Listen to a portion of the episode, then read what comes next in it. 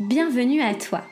Je t'invite pendant une quarantaine de minutes à rejoindre une discussion impactante auprès de celles et ceux qui repensent notre relation au vivant. Je suis Manon Sala, j'ai 25 ans et je chemine depuis longtemps pour comprendre le lien systémique entre le bien-être individuel et l'élan du collectif. Alors, es-tu prêt, prête à m'accompagner dans ce jeu de pistes afin de semer ensemble les indices vers une nouvelle conscience? Aujourd'hui, je reçois Alexandre Luzzaretta au micro de Nouvelle Conscience.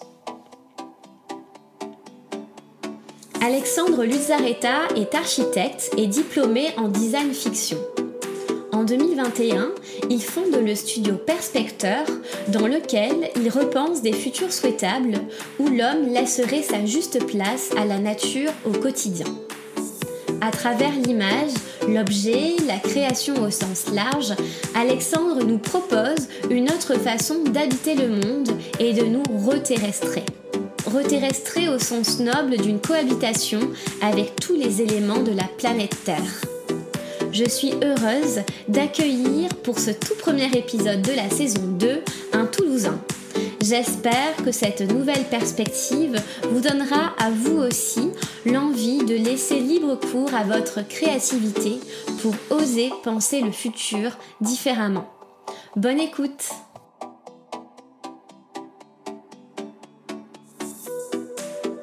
Bonjour Alexandre. Bonjour. Je suis ravie de t'accueillir euh, au micro de Nouvelle Conscience. C'est la nouvelle saison qui commence euh, puisque la, saison 1 s'est terminée avant l'été, donc euh, avant les vacances d'été. Donc là c'est chouette de redémarrer avec un Toulousain que je peux rencontrer en vrai. Donc Alexandre Luzaretta, est-ce que tu pourrais te présenter s'il te plaît avec le cœur et en conscience? C'est l'invitation que je propose à mes invités du podcast. Alors, tout d'abord, ben, bonjour. Je suis content d'être là et d'inaugurer cette nouvelle euh, saison. Donc, moi, je m'appelle euh, Alexandre Luzaretta. J'ai fondé le studio de design fiction euh, Perspecteur il y a maintenant deux ans. avant, j'ai suivi une formation en architecture en design. Et me concernant, je crois que c'est tout. D'accord. Est-ce que euh, tu peux un peu nous en dire davantage sur ce qu'est le design fiction dans ton domaine, donc l'architecture Puisque peut-être qu'on a l'habitude de voir les deux mots séparément, mm. le design et la fiction, littérature, en cinéma. Et ensemble, qu'est-ce que ça veut dire? Alors là, je me suis un petit peu éloigné de l'architecture. Je fais du design fiction, mais euh, pas forcément orienté vers l'architecture. Donc le design fiction, pour être euh, concis, c'est essayer d'explorer les futurs euh, pour questionner le présent. C'est-à-dire que l'objectif, c'est pas de. On ne fait pas de la futurologie, on n'est pas là pour euh, prédire l'avenir. L'objectif, c'est plus explorer l'un des futurs possibles pour en fait essayer ensemble de, de se questionner sur le présent et sur l'avenir qu'on souhaite construire.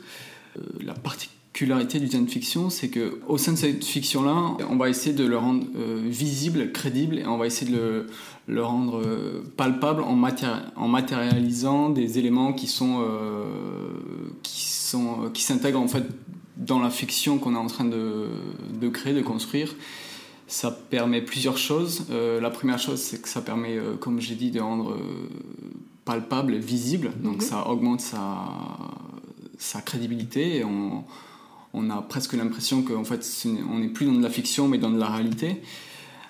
Euh, ça permet aussi aux designers de, en prototypant en fait ces éléments-là de rentrer dans les détails, voir en fait des éléments qu'on n'aurait pas forcément vus sans euh, prototyper. Euh, on parle beaucoup de la société de l'image, ça permet de, aux personnes de plus facilement voir en fait la vision et, et rentrer dedans. D'accord.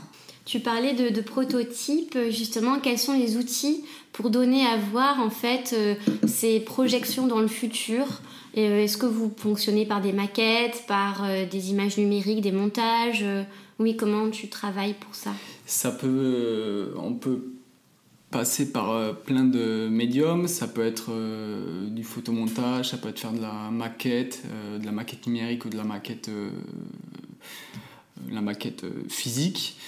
Euh, ça peut être aussi. euh, Il y a vraiment plein d'éléments. On peut imprimer aussi, ça peut être du prospectus, de la fausse publicité, ça peut être un, un faux journal aussi.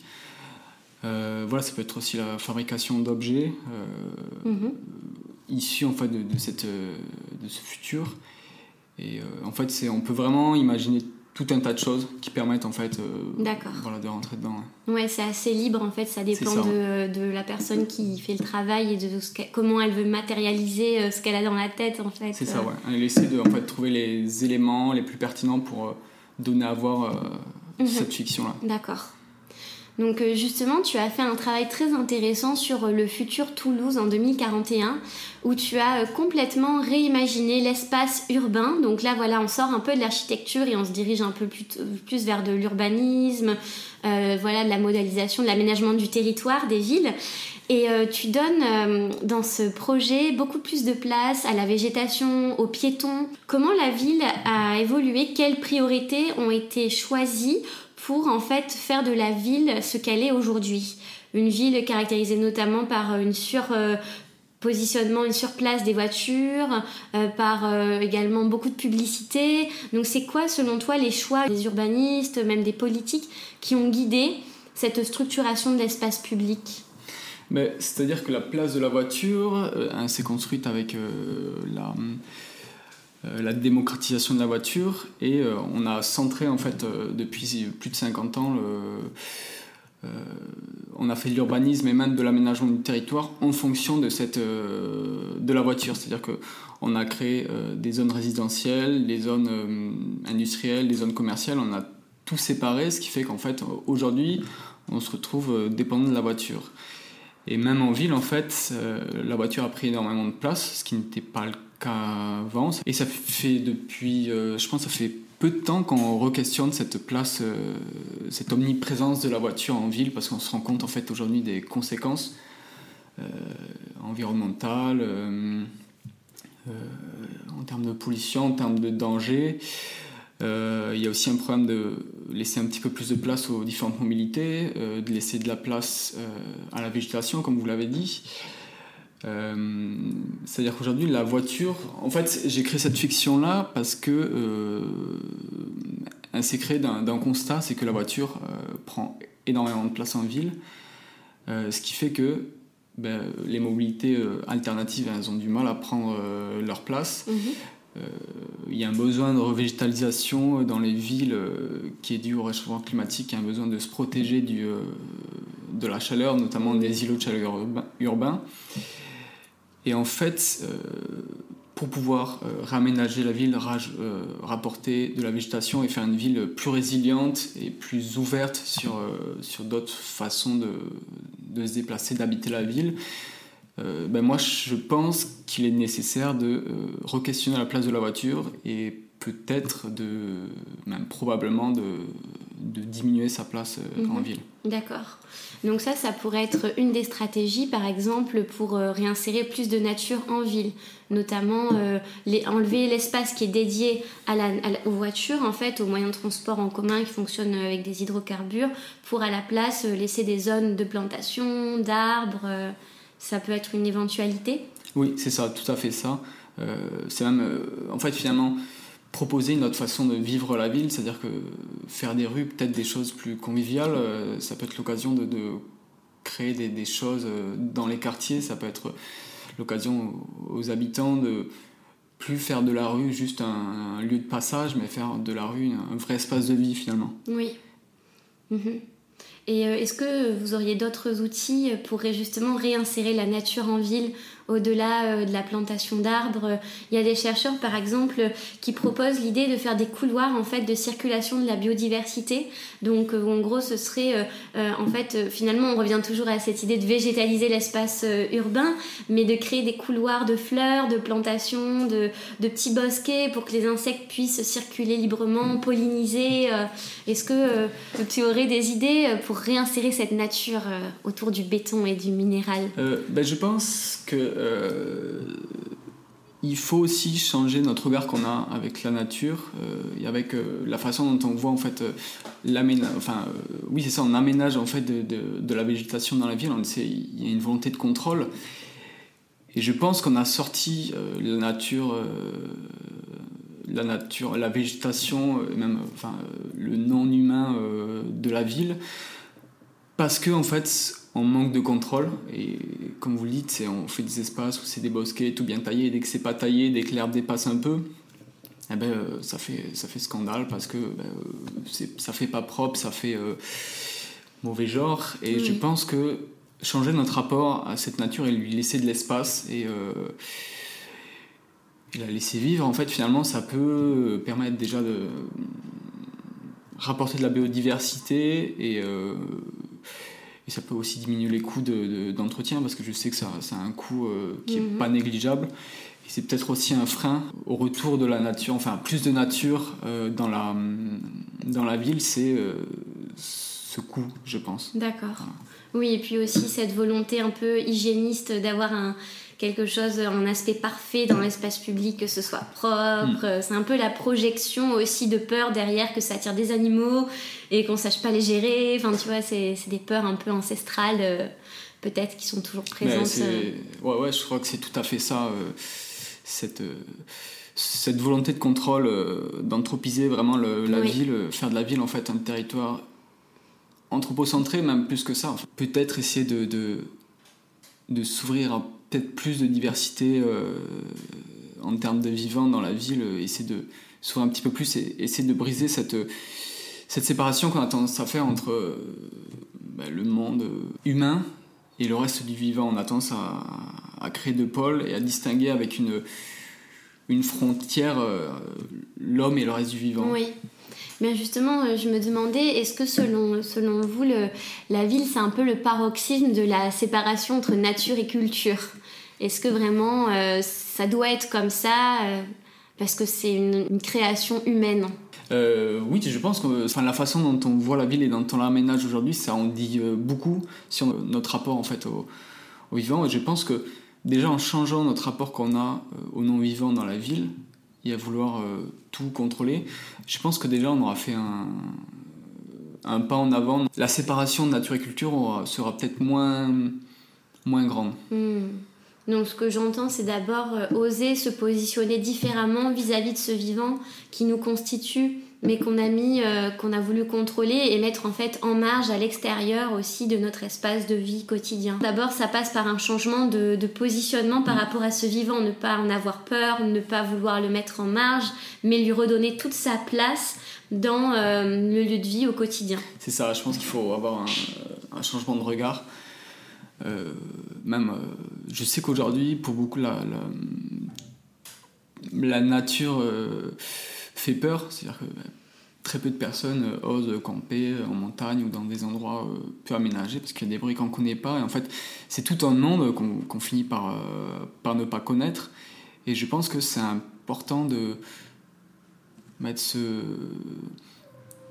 De, en fait, de, finalement, de le ré, réapprivoiser. Je ne sais pas si c'est le bon terme, Peut-être que pour moi, au final, c'est un peu une question de positionnement, de nous dire qu'on n'est pas au-dessus, mais qu'on est dedans. C'est ça, c'est retrouver notre place finalement. Euh, la place qu'on a voulu se dire qu'en fait, on était. Euh, on ne faisait pas partie de ce monde-là, qu'il y avait le monde, du euh, le monde vivant qui était fait pour l'homme, et l'homme dispose en fait de, cette chose-là. Je crois que dans la Bible, dans la cosmogonie biblique, c'est le cas, et en fait, on, on est héritier de toute cette pensée-là. Et, euh, et quand on regarde, euh, on a l'impression que c'est quelque chose qui est, comment dire, qui est universel, universel. Et en fait, finalement, on regarde, enfin, aujourd'hui, avec Darwin, même euh, encore plus aujourd'hui, on se rend compte que finalement, enfin, factuellement, on fait partie de sa nature et, et qu'il n'y a pas de, de réelle distinction. peut-être de degré, mais il n'y a pas une distinction de nature entre l'homme et, et, le reste du vivant. Oui. Là, on a beaucoup parlé euh, d'aménagement urbain, de structuration de la ville. Est-ce que même au niveau de la construction des bâtiments, est-ce que euh, selon vous, on pourrait penser à des bâtiments en bois, essayer de réinsérer le végétal dans la maison euh, Vous, de par vos études d'architecture, je ne sais pas si c'est vraiment dans votre formation, mais est-ce qu'en final, ce modèle donc très voilà minéral avec du ciment partout, ça aussi, ça pourrait être repensé, l'habitat? Ben, euh, effectivement, ça peut être repensé. Euh, déjà, on parle beaucoup de sobriété. et de réduction des émissions de gaz à effet de serre. Et en fait, aujourd'hui, la construction provoque énormément de, rejette beaucoup de, gaz à effet de serre et il y a une nécessité de changer de, de, matériaux de construction parce que le béton, c'est très bien que ça, ça, ça, rejette beaucoup de, ça a beaucoup de, de problématiques environnementales. Et euh, oui, je pense que l'utilisation du bois, euh, on le voit aujourd'hui, prend de plus en plus de place. C'est aussi un, piège à, carbone. Euh, et puis aussi, enfin malheureusement, je pense qu'il il y a aussi un, une nouvelle façon de voir la chose, un cap à passer. Euh, dans le sens où aujourd'hui, enfin, l'expression c'est investir dans la pierre. Et la pierre, il y a une image de quelque chose de solide euh, qui va traverser les siècles, alors que le bois n'a pas cette image de, pérennité. Et ce qui fait que les constructions en bois pâtissent en fait de cette, oui. de cette image. D'accord. Oui, donc euh, oui, oui, c'est à la fois allier le besoin de, de long terme, de longue durée, de pouvoir inscrire euh, la construction, la ville dans les siècles, euh, comme on le voit avec ces vieux bâtiments. Et voilà, le bois, c'était peut-être pas le meilleur exemple, mais il y a la pierre, il y a peut-être d'autres matériaux aussi auxquels on n'a pas qu'on n'a pas forcément évoqué. Ben, je sais qu'à Montpellier, ils recommencent à utiliser de la pierre, de la pierre, je sais pas, si c'est longtemps, mais de la pierre sèche, de la pierre calcaire, où en fait avec n'y a, pas de joints, en fait, ou très peu de joints. Mhm. En fait, on vient poser des, blocs de pierre euh, les uns sur les autres. Euh, ce qui fait que déjà, les chantiers sont beaucoup moins gros, impressionnants. Il n'y a pas toutes ces machines, ces choses-là, euh, mhm. toutes ces choses-là. je crois, enfin, les témoignages que j'ai pu avoir, c'est que c'est aussi pour les ouvriers plus agréable. Peut-être que c'est plus agréable et plus intéressant parce que c'est nouveau aussi. Des témoignages que j'ai eus dans un chantier, un chantier qui était fait en pierre de masse.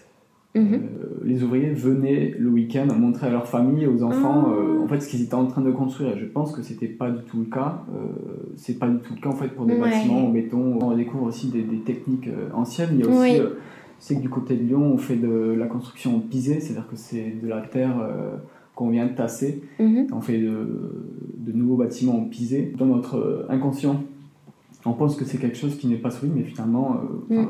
ça a été euh, testé par des ingénieurs et par tout un tas de, personnes. Et finalement, c'est un matériau qui, fonctionne très bien, pour faire des murs, pour faire des constructions, même de, grandes constructions. Et petit à petit, on retrouve ces, ces matériaux qu'on avait perdus au profit du béton. Mhm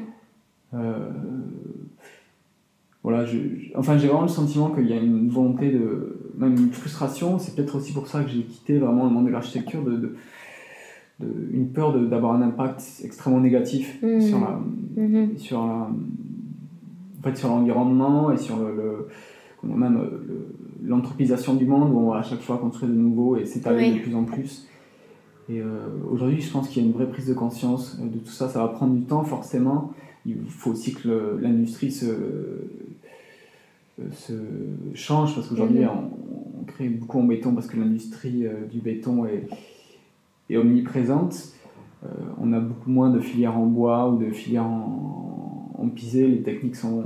Enfin, il y a beaucoup moins de, de, personnes qui, qui, pratiquent ce genre de, de construction. Oui. Et, euh, et c'est pour ça qu'aujourd'hui, je crois que c'est un peu plus cher que la construction en béton, mais petit à petit, en démocratisant ces nouveaux, euh, ces nouveaux matériaux, on va se retrouver avec des constructions euh, moins chères. Oui. Et euh, finalement, ça va, ça va faire effet boule de neige, je mhm. pense. Les, le béton va, va, perdre un petit peu en, en omniprésence. Ouais. Ben, j'espère. Mais justement, comment donner envie d'aller vers ces nouveaux modes de construction, ces nouveaux modes de vivre la ville, cette nouvelle qualité de vie? Donc euh, tout à l'heure, vous parliez de l'image pour donner cette envie-là, vous parliez de la projection euh, par euh, la création. Et euh, est-ce qu'il y a un rôle à faire sur euh, les émotions? Est-ce qu'il y a des choses à faire sur ce sens-là, sur ce qu'on va raconter, sur ce qu'on va donner à voir? Ben Justement, dans, dans votre travail sur Toulouse, vous allez euh, rencontrer des habitants fictifs, euh, en fait, qui correspondent à des futures euh, personnalités qui pourraient être présentes dans ce nouveau, nouveau, dans cette nouvelle ville. Donc, est-ce que ça aussi, ça peut être une solution de créer comme une forme de théâtralisation, de, de faire en fait une forme de recherche prospective ben, Concernant les, les personnes, euh, les, entretiens, les interviews fictives qu'il y a dans, dans, la fiction sur Toulouse, en fait, c'était aussi l'occasion de faire parler des, des, oppositions face au projet, des, des, des problématiques, parce que mhm. forcément, changer quelque chose, ça n'a pas. Enfin, un changement, ça apporte des solutions et de nouvelles problématiques. Il n'y a pas de solution parfaite, et, en fonction des personnes qui, fonction des points de vue, ben, les changements n'ont pas le même impact.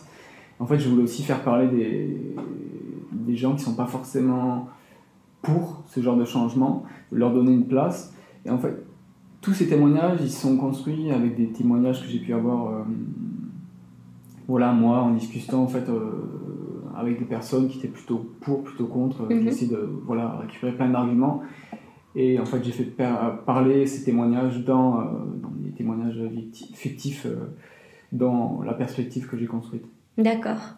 D'accord, donc c'est un moyen supplémentaire euh, de donner vie par l'humain en fait. Euh. C'est ça. D'accord.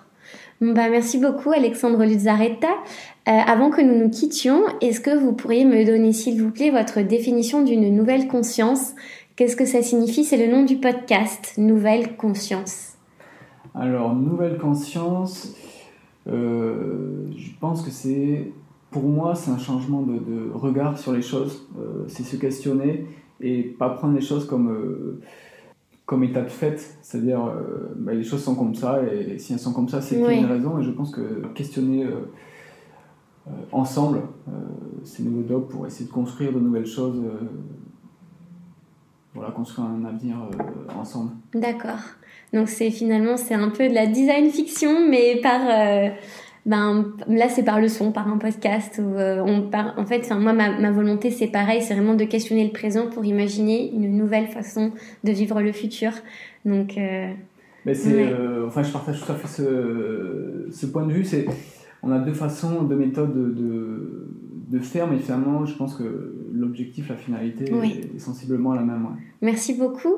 Et euh, comment on peut retrouver vos travaux? Donc, euh, vous avez un site internet qui est très bien fait. On peut vous contacter par là. Mais euh, sinon, comment on peut voir vos projets, vos, ouais, vos œuvres? Mes projets sont essentiellement sur mon site internet, donc perspecteur avec un s.fr. Et après, je suis sur les réseaux, sur les réseaux sociaux. Twitter, Facebook, Instagram, et c'est par ces, ces que je, partage une majorité de mes, mes, enfin, mes, mes perspectives. Super, merci beaucoup. Merci.